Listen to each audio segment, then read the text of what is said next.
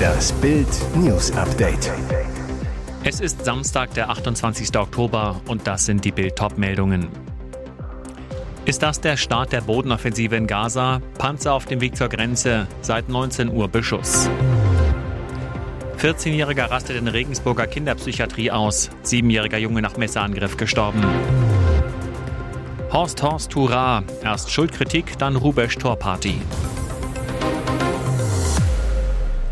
Seit 19 Uhr Beschuss, Internet in Gaza ausgefallen. Ist das der Start der Bodenoffensive?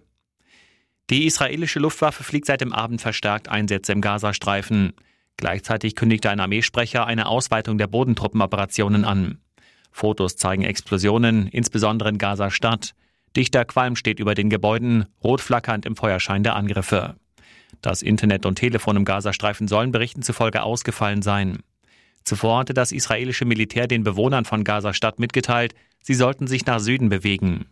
In den vergangenen Tagen gab es einzelne zeitlich eng begrenzte Vorstöße der Bodentruppen, zuletzt am Mittwochabend. Das Ziel, eine Schneise in die Verteidigungsanlagen der Hamas zu schlagen um bei Beginn der Großoffensive schnell und sicher vordringen zu können.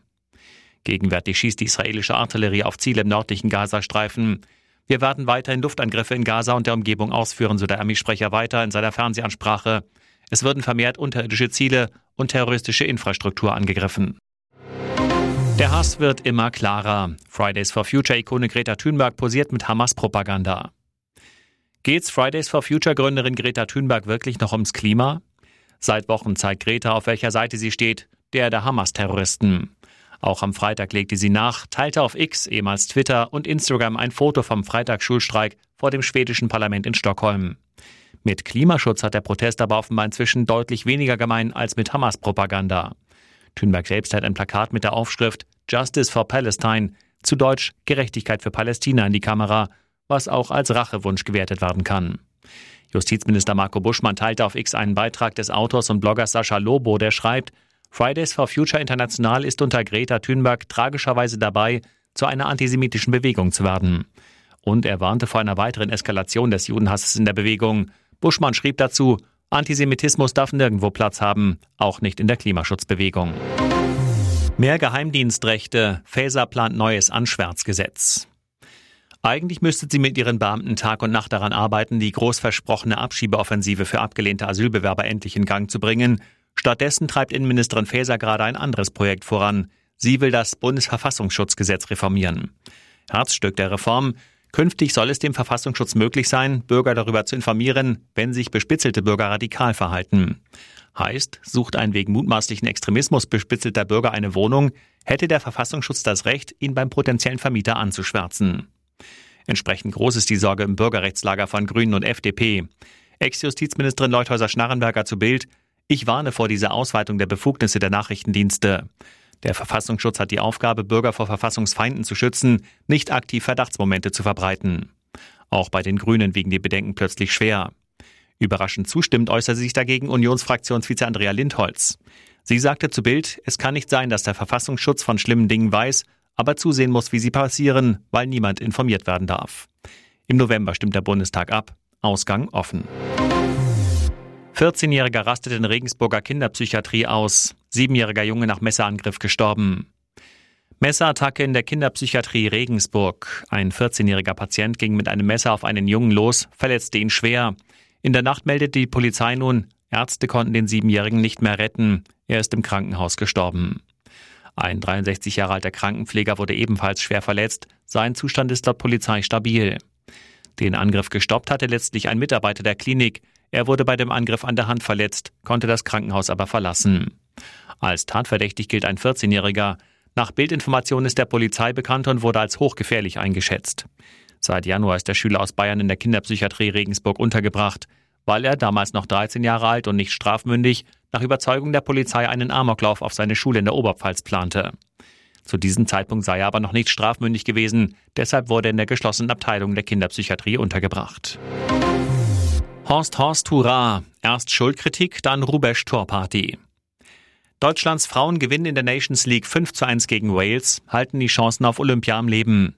Dabei war bald ein Thema beim Spiel im Hintergrund mit, macht Bundestrainerin Martina Voss-Tecklenburg weiter oder nicht?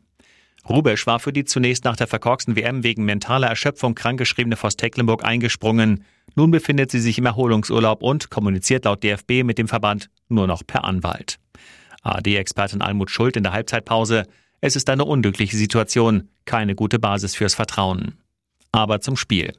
Ruber stellt Lea Schüller statt der verletzten Alexandra Popp in die Spitze und liegt damit goldrichtig. Denn Schüller schädelt ein, wie es Rubisch selbst in seinen besten Zeiten tat.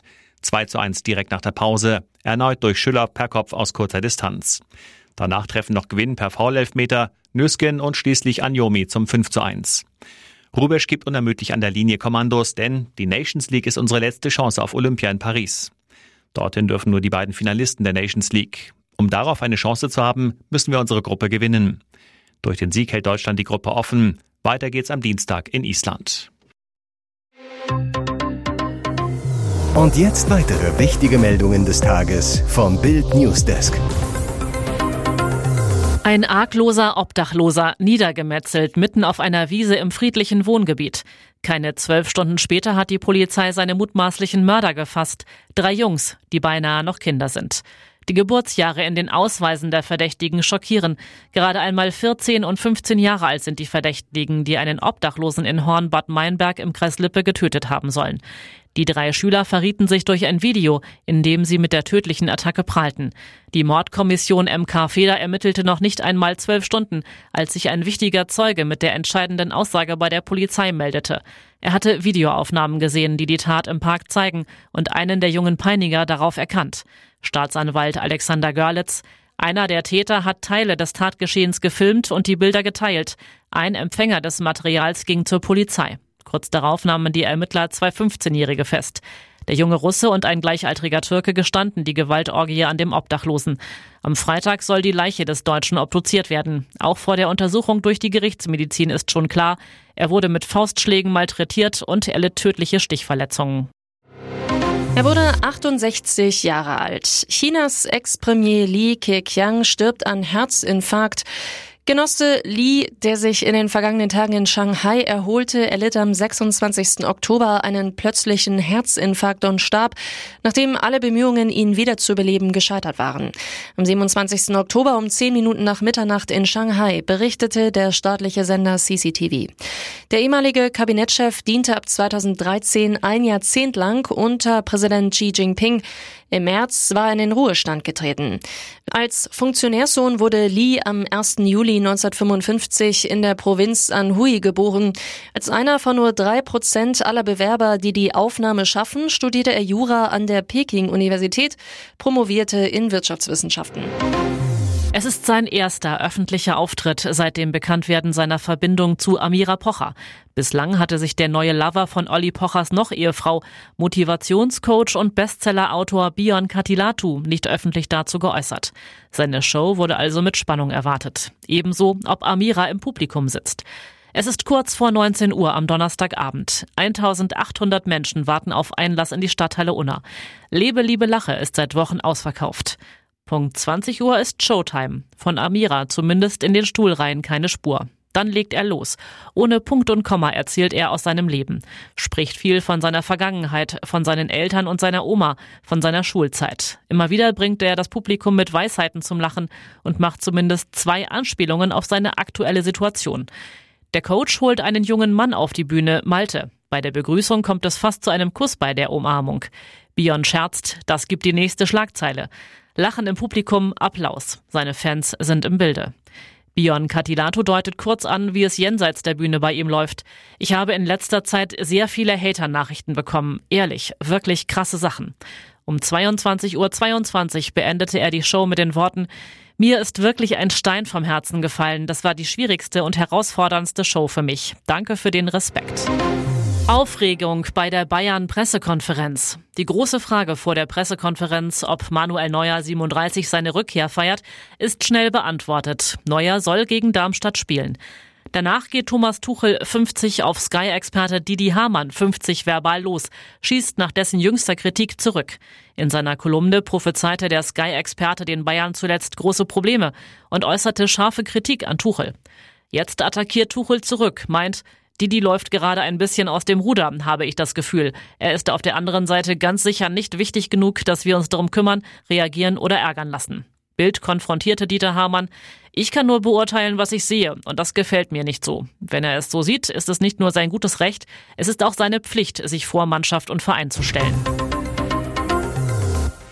Und nun noch eine Werbung in eigener Sache. Sichere dir jetzt Bild Plus und Amazon Prime für nur 8,99 Euro im Monat. Dein Mix aus News, Shopping und Entertainment. Amazon bringt dir jetzt außerdem die UEFA Champions League.